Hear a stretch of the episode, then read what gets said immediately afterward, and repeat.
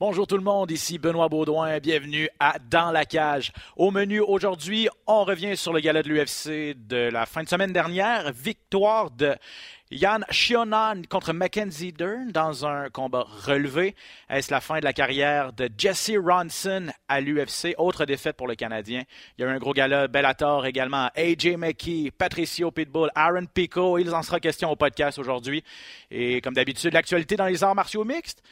PFL fera son gala final du côté de New York et un très bel espoir de l'UFC fera ses débuts en décembre. Bienvenue à Dans la cage.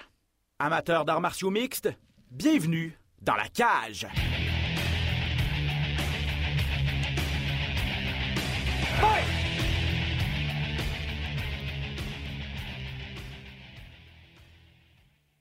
Pat Côté se joint à moi comme d'habitude. Pat, comment vas-tu?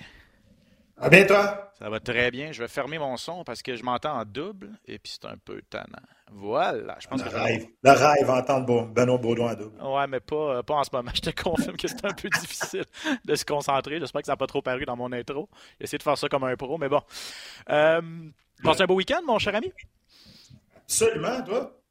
Très beau week-end également. Euh, week-end rempli d'UFC parce qu'il y a eu deux galas très importants. Je l'ai dit en ouverture. Bellator, on en a parlé amplement la semaine dernière. On va bien sûr revenir sur euh, euh, ce qui s'est passé du côté de Long Beach en Californie. Mais on va commencer par l'UFC. C'était sur nos ondes, sur les ondes de RDS2. Tu étais avec euh, Jean-Paul cette fin de semaine, comme d'habitude. Mackenzie Dern contre Yann Chionan, combat important à 115 livres, donc les poids paille de l'UFC. La chinoise qui a réussi à l'emporter contre la spécialiste du Jiu-Jitsu. Et ça s'est passé un peu comme on l'avait prédit ou comme on l'avait vu venir la semaine dernière, en fait. Euh, et on se demandait lequel des deux styles allait avoir le dessus. Euh, en a fait juste assez pour l'emporter, mais c'est surtout, je pense, sa défense contre les attaques au sol de Mackenzie Dern qui a fait la différence en patte.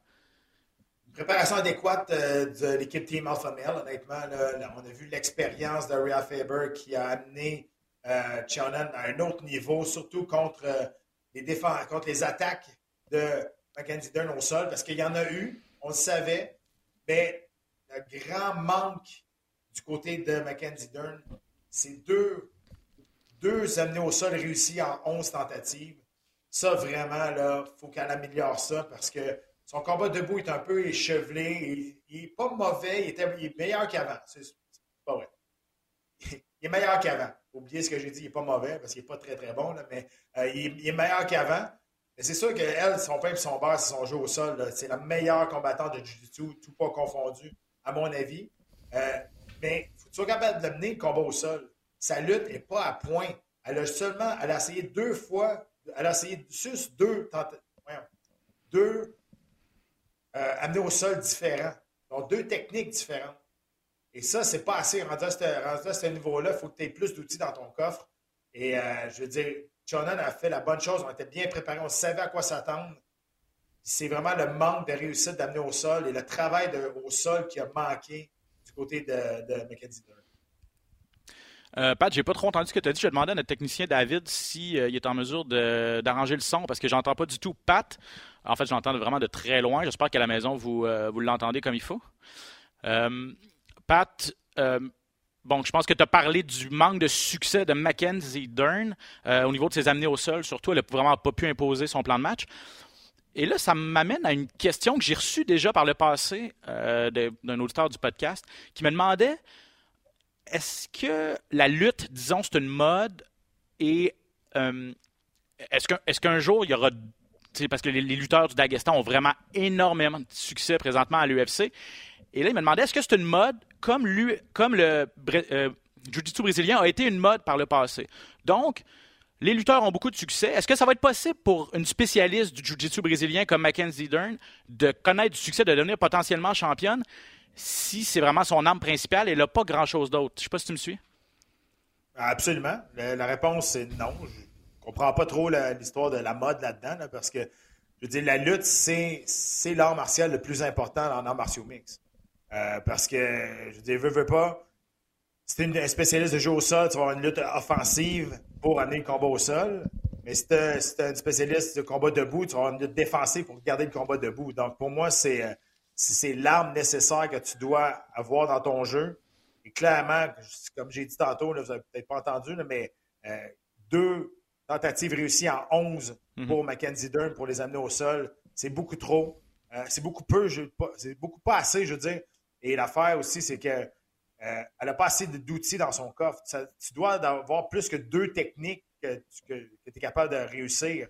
Euh, parce que là, ton adversaire s'ajuste à ton style. On a étudié les vidéos aussi. On a regardé comment Mackenzie Dern amenait les combattants au sol.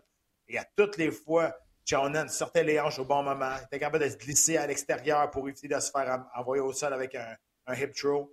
Donc, euh, c'est ça le gros manque. Je pense pas que c'est une mode. Je pense que c'est euh, je pense c'est le futur, moi, la lutte. C'est ça, OK, à ce point-là. Parce que c'est ce qu'il me demandait, c'est que.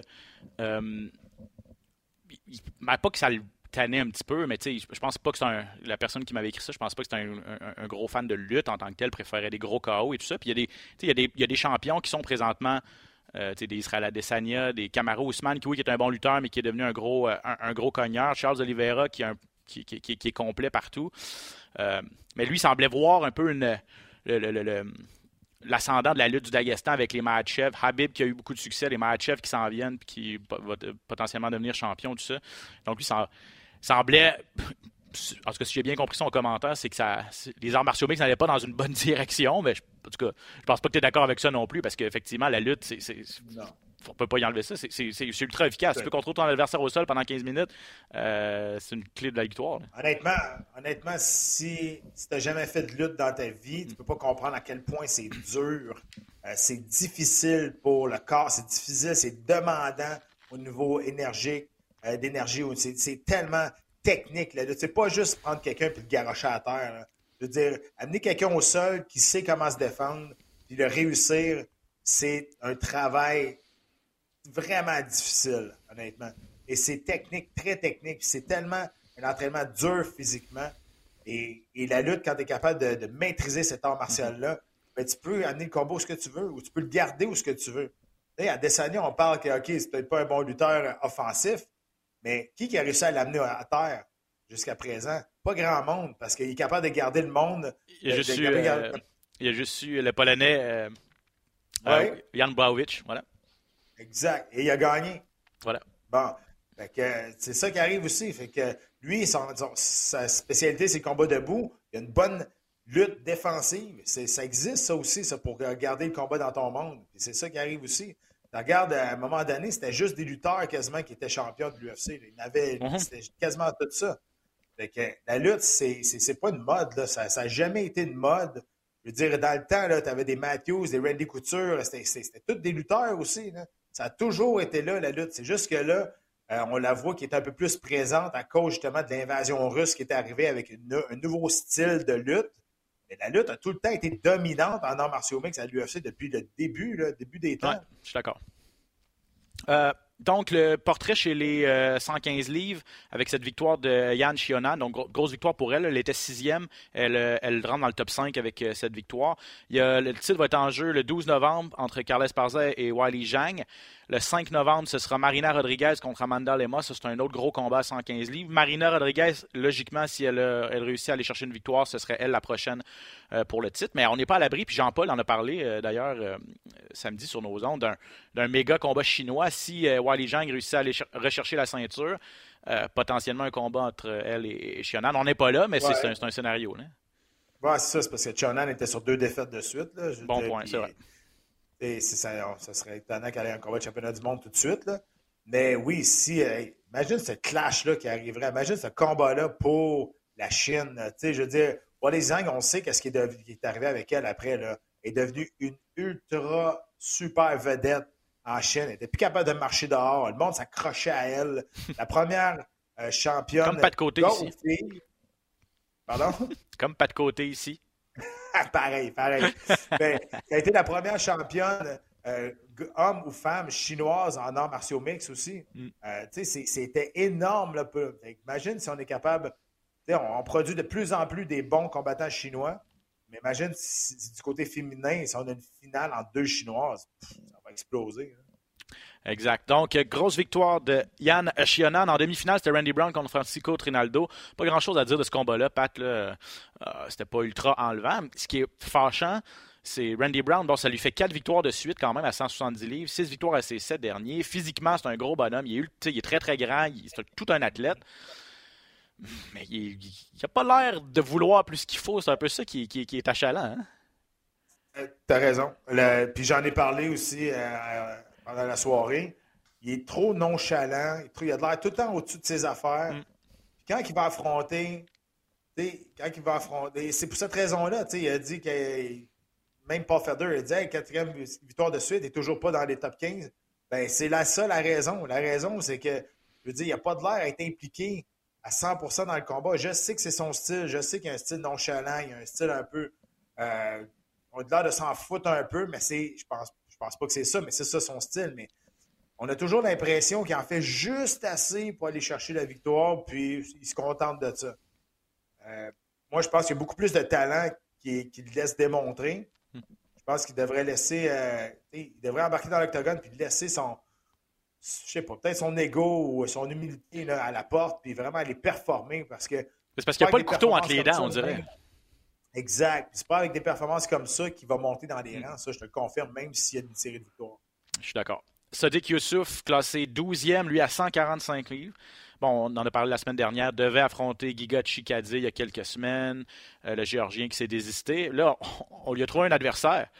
Euh, c'est un gars qui n'avait pas d'affaires dans le même octogone que Sadiq Youssouf. Ça a duré 30 secondes.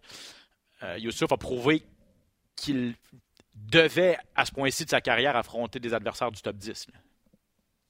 Ben oui, lui, il est classé 12e. C'est un combat dangereux quand même pour lui. on ne savait pas à quoi s'attendre de son adversaire qui était arrivé. Début à l'UFC, le français. exact. Il était arrivé, premier combat à l'UFC, puis qui était très vocal. Là. Il disait qu'il allait faire dérailler le train Youssouf, puis il était, arrivé là en confiance. C'est exactement ce que Youssouf a fait qu'il devait faire. Il devait faire un statement en voulant dire... C'est ça, laisser aucun doute. Tu t'as pas d'affaire dans le même octogone que moi. je suis classé 12e, là, tout arrive de, nulle part. Il a passé sa première victoire par, par soumission en plus. En ah, c'est sa première. il est allé se soumettre pour la première fois de sa carrière. Donc, tu sais, c'est encore plus un statement. Huit victoires à ses neuf derniers combats pour euh, Sadiq Youssouf. Arnold Allen contre Christophe Yotko, c'est un combat qui nous intriguait, toi et moi, lorsqu'on a fait le podcast la semaine dernière. Euh, finalement, Allen qui l'a emporté. Euh, belle soumission au premier round, a fait ça rapidement, aller chercher le coup, travailler sur, euh, je pense, un étranglement triangulaire, finalement réussi à déplacer euh, Yotko, prendre son dos rapidement et aller chercher le coup. Ça s'est passé en fin de premier round. Ça lui fait trois victoires de suite pour Allen, cinq victoires à ses six derniers. Il a seulement 26 ans. lui aussi, c'en est un qui n'est pas entré dans le top 15 officiellement ce matin, mais il, s'en approche. Ben, tu sais, je sais pas si c'est à toi que j'ai. Je t'ai dit ça la semaine passée, je pense, en voulant dire que j'avais hâte que Brennan Allen vraiment step up. Mm-hmm. J'avais hâte qu'il passe à une deuxième vitesse parce que je trouvais. J'attendais qu'il. Je savais que je sais qu'il est bon, j'attendais, je voulais qu'il step up, qu'il monte une marche là, mais présentement. Puis là, il l'a fait. Je suis super content de la performance qu'il a faite. Honnêtement, Joko était sur une bonne séquence de victoire aussi. Mais 26 euh, ans seulement, puis honnêtement, l'avenir est vraiment prometteur pour lui. Moi, je trouve que moi, je l'aime beaucoup, ce combattant-là. Je trouve qu'il est bon, il est complet, il est agressif au sol. Il va toujours pour la finition. Il va pas pour un easy fight. Jamais, jamais. Euh, fait que moi, moi, je suis super content. Puis c'est ça que je voulais voir d'Allen. Je voulais voir vraiment là, de monter une marche pour prouver là, que là, OK, là, il faisait partie des discussions de rentrer dans le top 15 euh, potentiellement bientôt il s'en approche en tout cas parce que ses seules défaites à l'UFC sont contre des gars qui sont classés dans le top 15. Sean Strickland, ça fait déjà un bon bout de temps. Et un petit peu plus récemment, Chris Curtis. Mais je le répète, trois victoires de suite pour Arnold Allen. en terminant, pour le gala de samedi, Jesse Ronson. Pardon? Il dit Brandon, mais c'est Arnold. Arnold Allen. Non, c'est Brandon Allen. T'as raison. J'ai noté Arnold sur ma, sur ma feuille. Arnold Allen, il se bat à 145 livres. C'est un Anglais, effectivement. Il s'est entraîné à Montréal ici. Je m'excuse de la confusion. Brandon Allen à 185 livres cette fin de semaine. Désolé, toutes mes excuses. Très fort, Pat. Euh, Jesse Ronson, finissons ça là-dessus. À moins que tu aies d'autres euh, trucs de samedi qui, euh, qui retenu ton attention. Mais Jesse Ronson, bon, défaite par KO au deuxième round. Autre sortie difficile. 0-5-1 à l'UFC. 0-5 euh, et une nulle technique, en fait. Euh, donc, c'est la fin pour le Canadien, malheureusement. Hein. Je ne vois pas. Euh, oui, en plus, c'est son deuxième. non, mais je c'est son deuxième voyage à l'UFC. Toujours pas une victoire à l'UFC. Puis c'est pas facile. je veux dire, on dirait qu'il y a une, on dirait qu'il y a une, une curse, une malédiction de l'octogone de l'UFC, Jesse Ronson. Ses trois premiers combats à l'UFC, c'est quand même comme des gros noms. Il y avait Kevin Lee là-dedans. Perdu par décision partagée. Les trois. Là, il revient, euh, perd son combat. Après ça, gagne un combat, mais se fait tester positif. Donc, ça se termine en une technique. Puis là, se fait passer le KO. Euh, ça, je serais vraiment surpris de le revoir à l'UFC, honnêtement. C'est dommage pour lui parce que les trois premiers combats, ça aller d'un côté comme de l'autre, décision partagée, les trois qui a échappé. Mais ça, c'est un sport qui est ingrat, hein, c'est un sport qui est cruel aussi, là, puis des fois, ça ne tient pas à grand-chose. c'est parce qu'on voit aussi la différence de calibre entre euh, l'UFC ou les ligues majeures et les ligues mineures, si tu me permets de les appeler ainsi, parce que Jesse Ronson, quand il se battait ici à TKO, entre, entre ces deux séjours à l'UFC, il est allé chez PFL, a connu un peu de succès. Euh, il a surtout fait euh, TKO, où il est devenu champion, tout ça. Puis, c'est ça. C'est très, très bon sur la scène un peu plus locale ou régionale, mais une fois à l'UFC dans les, dans les grandes ligues, ben, c'est un petit peu plus difficile. Mais bon, quand même, tout un combattant. Il nous a fièrement, euh, fièrement représenté le Canada à l'UFC. Euh, je pense qu'il a tout donné, mais malheureusement, ça, risque d'être la fin pour lui. Bellator 286 maintenant, on en a parlé longuement la semaine dernière. J'avais très hâte de voir ce, ce gala-là. Ça se passait samedi soir également en Californie. En finale, Patricio Pitbull euh, le champion des 145 livres, probablement le meilleur euh, combattant de l'histoire de l'organisation Bellator, qui défendait encore une fois sa ceinture des poids plumes contre Adam Boric, euh, un jeune combattant qui est classé deuxième de l'organisation. Euh, j'ai regardé ça moi ce matin en, en, reprise, j'ai pas eu la chance de le regarder en direct. Pitbull, c'était pas, c'était pas ultra excitant comme combat final, même qu'il y a eu des huées là, mais il est tellement bon pour contrôler le rythme du combat. Il est tellement bon pour imposer ce que lui veut faire. Euh, je dirais, Adam Boric, on sait que c'est un excellent athlète. Il dit, moi, je vais être explosif, tout ça. Il n'y avait rien à faire parce que la défense de Pitbull est trop forte. Puis la contre-attaque de Pitbull, il, était, il était capable de toucher en contre-attaque. Puis surtout, une fois au sol, je veux dire, c'est un contrôle parfait de la part du, du Brésilien qui a remporté les cinq rounds. Je veux dire, il était, il était clairement une coche au-dessus. Puis c'est pas pour rien qu'il est un, un, des plus grands champions de l'organisation. Bon, eh ben, on avait parlé aussi. Oui, il y a eu des huées de peut-être des 13 personnes qui étaient là. Il n'y avait personne. Ça, en plus, c'était à Long Beach, chez AJ McKee, qui faisait la demi-finale. Peut-être qu'ils sont partis après la demi-finale, je n'ai pas remarqué. Mais... Ah, il n'y avait pas grand monde, on va dire. C'était triste. Mais euh, encore une fois, j'en ai parlé la semaine passée aussi, la promotion de Bellator qui fait défaut tout le temps. Mm. Moi, c'est ça leur plus grand défaut. Puis Pitbull, ben, on en avait parlé aussi. Je pense qu'on l'avait dit, il est trop technique, il a trop d'expérience pour, dans ce combat-là pour aller perdre ce combat-là. C'est exactement ça qui est arrivé. il a gagné avec son contrôle, avec son expérience. Il n'a pas paniqué. Il a resté dans son combat. Il a resté en contrôle. Puis, regarde, il est allé chercher euh, une victoire euh, sans contredit, à sens unique. Je veux dire, tout ce qu'il a fait, il n'a juste pas été capable de, le finir. Mais à part ça, ça a été, euh, à mon avis, ça a été un 5-0. Ça a été une victoire quand même assez facile. Oui, j'ai pas les scores officiels, mais je pense que oui, c'est un, un 5-0. Il n'y a pas vraiment de doute là-dessus. Je regardais quelques statistiques sur Pitbull. 12e euh, victoire pour lui en combat de championnat, que ce soit à 145 livres ou à 155 livres. Euh, donc, ça commence, à être, ça commence à faire beaucoup de victoires en combat de championnat. Pour vous donner une idée, Georges était rendu à 14, je pense, combat de championnat, lorsqu'il a pris son dernier, c'était son 14e. Euh, donc, Pitbull, Quand on est rendu à plus que 10 euh, combats de championnat, ça commence à être du solide. Et là, la suite pour lui, ben, euh, il a parlé d'Aaron Pico, on va en parler dans quelques instants, mais Pico, qui est la, une des vedettes montantes de l'organisation, s'est blessé cette fin, euh, cette fin de semaine, malheureusement a parlé de peut-être raffronter une fois de plus AJ McKee pour la troisième fois. McKee, on va en parler aussi dans deux minutes, euh, a gagné son combat à 155 livres. Mais moi, ce qui m'intrigue, puis je veux ton avis là-dessus, c'est que là, il se dit peut-être qu'il y a, peut-être plus l'option à 145 livres si, si Pico est, blessé pour une longue période. Euh, ferme pas la porte à descendre à 135 livres, ce qui lui permettrait d'aller chercher un titre dans une troisième catégorie. Ça, c'est du jamais vu dans une organisation majeure, ou en tout cas à ma connaissance. Euh, est-ce que ça t'intriguerait de voir ça, toi, Pat, en tant qu'observateur des arts martiaux mixtes? Ça, demeurerait un, accomplissement quand même spectaculaire. Hein? Euh, oui, mais j'ai de la misère à trouver un adversaire le fun à vendre à 135 livres pour, pour ce combat-là. Euh, mais pour l'exploit d'aller chercher un troisième titre euh, dans une division différente, c'est sûr que l'exploit serait, incroyable.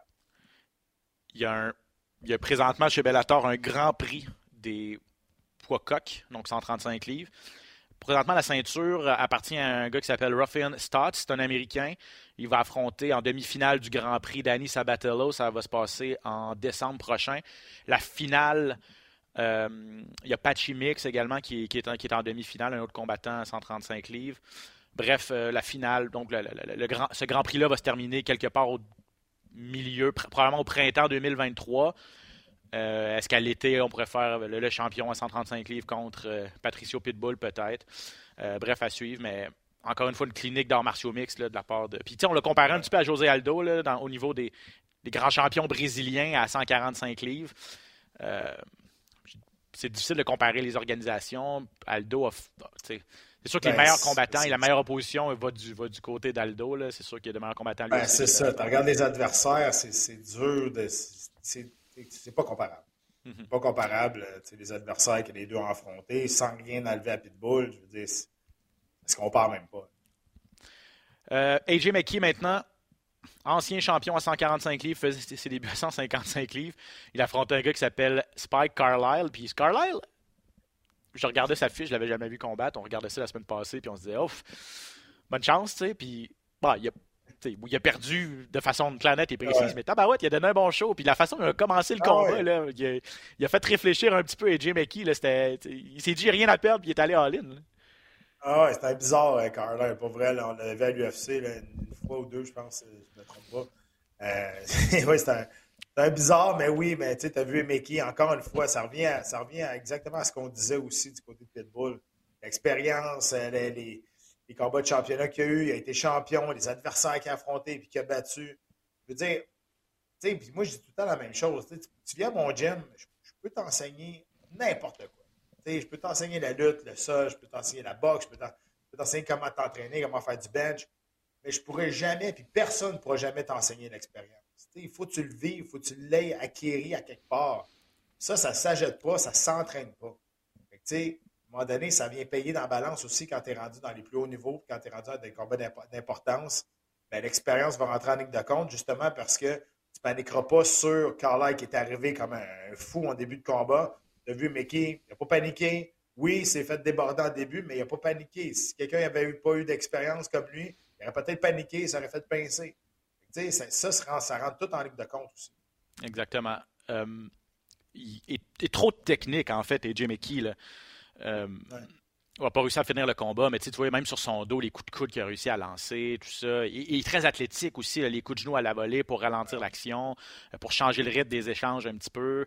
Euh, c'est tout un combattant quand même, AJ McKee. Et là, pour lui, ben, première victoire à 155 livres. Il a dit en entrevue après qu'il avait adoré son expérience, un petit peu moins. Il se sentait fort, il se sentait quand même rapide. Euh, donc, il a dit je descends pas, je redescends pas à 145 livres à moins que ce soit pour le championnat je pense que ça demeure une option, une trilogie Pitbull Mickey. Ça serait vendeur, probablement. Euh, parce qu'on parle, de, on parle de Pitbull comme, le plus grand champion de Bellator. Mickey, c'est probablement le meilleur vendeur. Avec euh, peut-être Michael Venom Page, l'anglais. Mm-hmm à mon humble avis. Bref, mais mais il y a aussi dans les, dans les cartons un, grand prix. Bellator, à chaque année, fait un tournoi dans, différentes catégories. Et pour 2023-2024, on parle de faire un grand prix à 155 livres. Et Jim Mickey a dit ben ouais, un deuxième million. Il a gagné celui de 145 livres il n'y a pas si longtemps. Un deuxième million pour lui, c'est sûr que ce serait, ce serait intéressant. Donc, possiblement une avenue pour lui. Un mot sur euh, Aaron Pico. A perdu contre le Canadien Jeremy Kennedy. Mais tabarouette a perdu parce qu'il s'est disloqué l'épaule gauche au début du round, au début du premier round. Ça n'a pas pris trop de temps, peut-être une minute. Il a passé quatre minutes à se défendre, est allé, s'est fait amener au sol directement sur son bras, a continué durant, durant les échanges dans le clinch. Il essayait de se replacer l'épaule. Après ça, il arrive dans son coin. Il dit à son coach Replace-moi ça tout de suite. Le gars tire comme un donné sur son bras. Sérieux, j'ai. puis, Pico, il, est là. Puis ah ouais, go, go, go. Là, ça recommence. il voulait continuer. Finalement, le médecin, il l'a pas laissé. Mais c'est des méchants malades, là. Ah, ben, surtout quand tu vois le gars de coin comme tirer sur le bras, à s'acharner en voulant la placer dans le socket. Honnêtement, il n'a pas tiré juste une fois. Là. Il non. a tiré au moins 3, 4, 5 fois, là, pour vrai. Puis, je veux dire, il snappait le bras. Là. Il voulait, Puis Pico était comme Ah oui, encore, encore, encore. Ben oui. Et, tu sais, je suis surpris quand même que l'arbitre n'ait pas intervenu. Tu sais, quand même, bah, il voyait bien là, qu'il y avait juste un bras. Là. Euh, je suis quand même surpris qu'il n'ait pas intervenu dans, dans le round. Mais c'est sûr que, je veux dire, le Canadien a gagné, mais ce qu'on se souvient de ce combat-là, c'est le gars de coin qui, qui, qui tient comme un malade sur le bras au moins 5-6 fois. Peut-être, ah, ah qu'est-ce qu'il fait là? D'autres qui l'encouragent. Et finalement, ben, ça n'a ça, pas marché. Mais tu te rends compte, tu dis, OK, à quel point ce gars-là est tough? Là? À quel point ce gars-là peut retourner se battre? Là? Mais ça t'est-tu déjà arrivé de disloquer l'épaule ou en tout cas d'avoir vraiment mal? Dans... Est-ce que l'adrénaline fait en sorte qu'on ne ressent pas la douleur ou c'est juste ça qui fait pas trop mal? Ben, tu sais, l'épaule, un coup disloqué, ça fait plus mal. Je veux dire, elle est juste plus à bonne place. Ça fait mal sur le cou. Puis, puis j'en parle parce que j'ai un de mes amis qui se disloquait tout le temps les épaules en jiu-jitsu, puis oh, j'ai replacé deux, trois fois. C'est dégueulasse. Oh. Mais, mais tu sais, sur le coup, un coup, un coup qu'elle sort, OK, ça fait mal.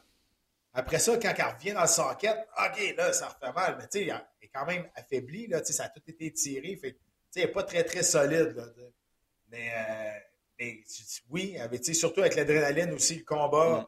c'est sûr que la douleur, tu la sens beaucoup moins. Ça, ça c'est 100 euh, donc voilà pour euh, Bellator euh, cette fin de semaine de bons combats et pour, l'UFC également. Pas de gala de l'UFC la fin de semaine prochaine. Le prochain, c'est le gros UFC 280. Ça va être épique avec en grande finale le, le, combat Machev Oliveira. Ouais, excuse? Oui, il y en a un avant. C'est Grasso contre. je vais te le dire. Mais, ah, mais c'est pas en fin de semaine, c'est quand, même l'autre euh, c'est quand même l'autre fin de semaine, donc le 15. Ouais, voilà. ouais, ouais, ouais, okay. Donc week-end de congé, un, un gala le 15 et l'UFC le, 22, l'UFC 280. Euh, actualité en martiaux OK, merci. On va prendre euh, cinq minutes, Pat, euh, pour euh, faire un tour de l'actualité. Avant de parler de PFL, je veux te demander, parce que Tommy Morrison, c'est vrai, je, je, regardais ça sur ses médias sociaux, je le suivais, puis il était, il était à Vegas, à l'Institut de performance. Dis-moi en plus, parce que, ben, de un, il n'est pas à l'UFC, donc comment ça fonctionne si on veut aller, aller, aller s'entraîner là-bas, puis comment ça se fait qu'il s'est dirigé vers, euh, vers Vegas? Ben, dans le fond, il est très ami avec Amir, qui est classé 9e, je pense, chez les, chez les poids moches à l'UFC. Donc, euh, quand tu es un combattant de l'UFC, tu peux amener tu peux amener trois personnes avec toi. Peu importe euh, que ce soit dans l'UFC ou pas dans l'UFC, tu peux les amener. puis Tommy, ben, lui, est devenu il est ami avec Amir Albazi. Ami avec Amir. Exact. Donc, il devenait ami avec Amir, puis il s'entraîne avec lui, puis il l'aime beaucoup euh, aussi. C'est un, grand travaillant, puis je veux dire, euh, là, de plus en plus pense aller passer une semaine à tous les mois là-bas pour améliorer sa game, améliorer son jeu. Euh, ils veulent l'accueillir aussi. Il y a une place pour rester là-bas aussi. donc, c'est juste bon pour lui. Je veux dire, il s'entraîne avec d'excellents partenaires d'entraînement. Il, voit d'autres choses. Il sort de sa zone de confort. Donc, c'est juste bon pour lui, honnêtement. je suis super content.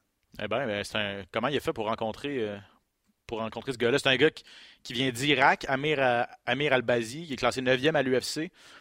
Euh, s'entraîne, si je comprends bien, en, Suède présentement. quand même, c'est bien. c'est un petit monde quand même. Oui, ouais, non, ben c'est ça. Puis, tu sais, ça fait un petit bout qu'il est là. Il revient bientôt, mais il va se battre au prochain gala de, il va se battre au prochain gala de Samouraï. Son adversaire va être annoncé bientôt, mais ça va être un autre, euh, un autre marche pour, euh, pour Tommy qui, mm.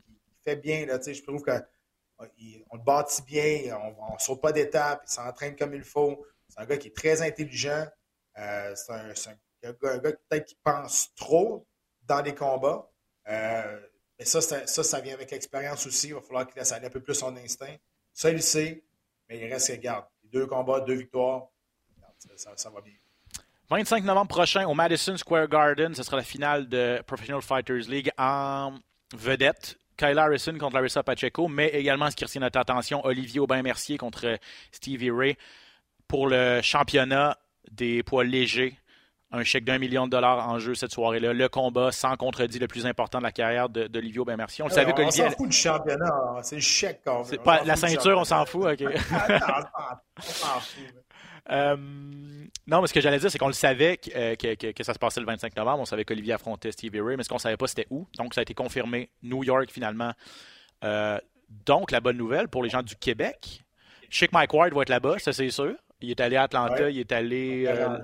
il est allé au Texas, il est allé à Atlanta. En tout cas, bref, il est allé voir les, les deux combats, deux des trois combats d'Olivier cette année si je me trompe pas. Euh, c'est sûr qu'il va être à New York. J'ai vu sur Twitter euh, mon ancienne collègue et amie Caroline euh, de l'île Leblanc, grosse, grosse fan d'arts martiaux mixtes, grosse, grosse fan d'Olivier aussi, qui a essayé de partir un mouvement pour créer une section de, partisans, peut-être au, Madison Square Garden de New York. Donc, honnêtement, retrouvez-la sur Twitter, Caroline, écrit, Caroline de l'île Leblanc.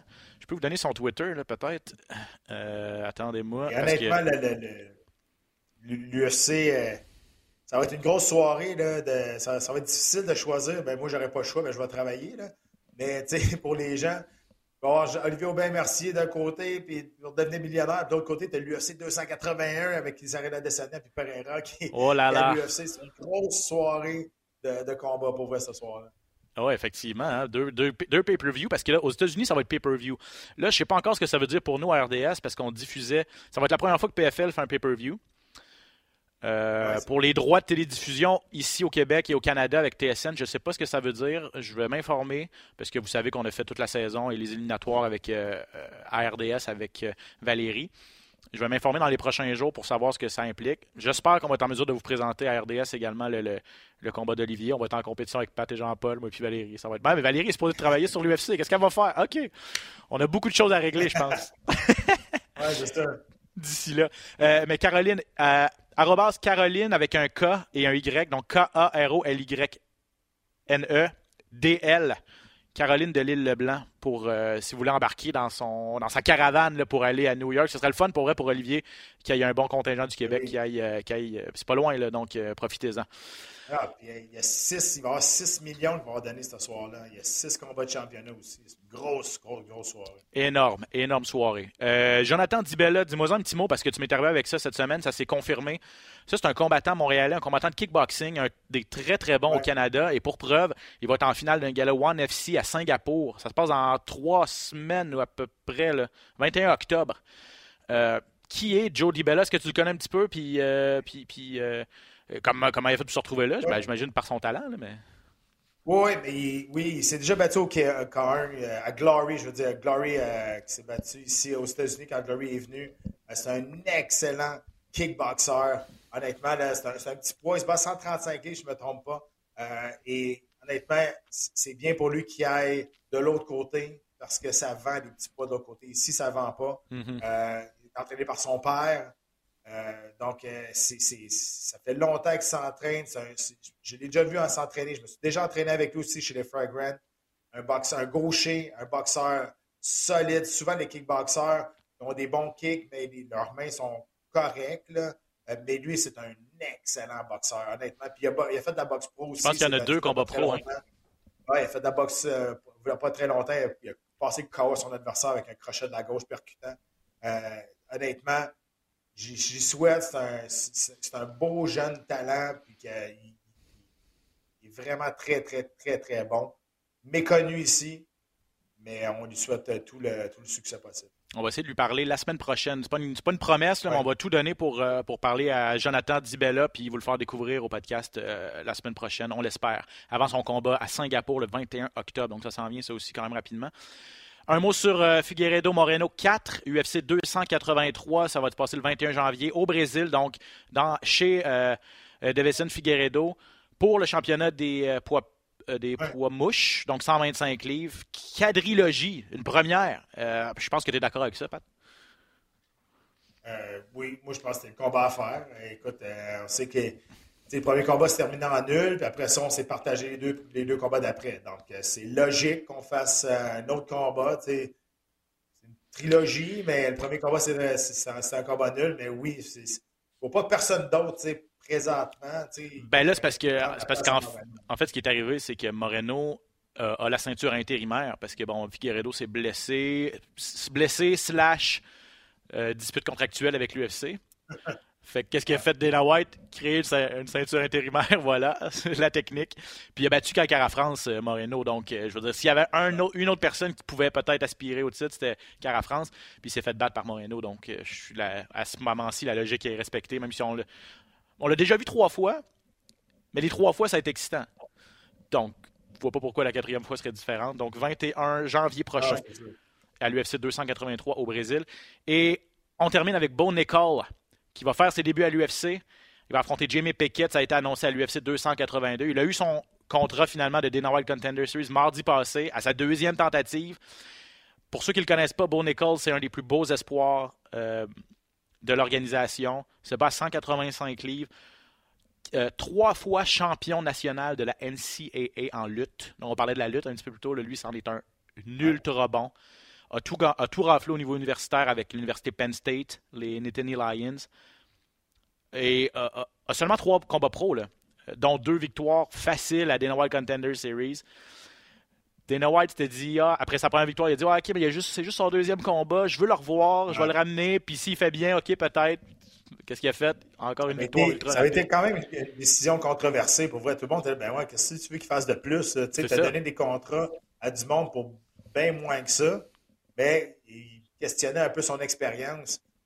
Ben là, il n'a plus besoin de questionner. en plus, c'est sûr qu'il est vocal, il parle, il livre la marchandise. Là, j'ai bien hâte de voir là, ce qu'il va faire à son premier combat à l'UFC, mais euh, c'est un lutteur extraordinaire. Je pense qu'il a été champion du monde aussi euh, euh, junior au niveau de la lutte. Il a fait les essais olympiques. il a échoué dans sa tentative de se qualifier pour les, les, les Olympiques, les derniers. Il était blessé. Ah. il était blessé, mais il, était rendu, il était rendu là, pour aller faire pour aller dans l'équipe américaine pour les Olympiques. il était blessé, donc il n'a pas été capable de performer à sa, sa juste valeur, mais honnêtement, lui se dit le meilleur lutteur de l'organisation déjà. On veut des, des, flèches déjà à Kamzat Chimaev en voulant dire personne qui veut se battre avec lui. Tout le monde pense que c'est un bon lutteur.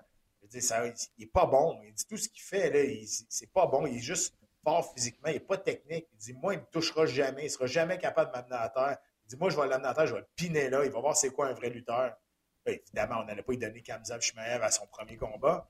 Mais il a réussi à faire parler de lui, il a réussi à, ouvrir les yeux.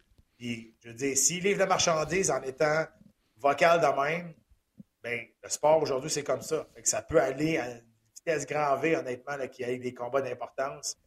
Puis s'il continue à, faire des performances comme il a fait, écoute, puis c'est un gars qui est intéressant, qui est le fun à entendre parler. C'est un gars qui, mm-hmm. paraît bien aussi. Fait que un, ça pourrait être un bon vendeur pour éventuellement pour, pour l'UFC. Ah, il y a de la gueule, il y a de la gueule, puis euh, sur Twitter, on le voit souvent, là, il, c'est ça. A pas, comme tu dis, il, lance des défis. Euh, puis en tout cas, les, je regardais des, des, des, analystes ou des observateurs de, de, l'UFC ou des arts martiaux qui disaient ce gars-là, d'après moi, pourrait battre plusieurs personnes du top 10 à 185 livres présentement, de ce que je vois de lui puis de, son, de ce qu'on a vu de lui à l'université. Mais bon, à date, ça va bien, sa carrière pro en arts martiaux mixtes à l'UFC. On, passe dans la cour des grands avec, euh, contre Jamie Pickett à l'UFC 282 pour Bon École. Ça fait le tour? Ça fait le tour. Merci énormément, Pat. Merci énormément à vous à la maison également. On espère que vous avez apprécié. Abonnez-vous si ce n'est pas déjà fait.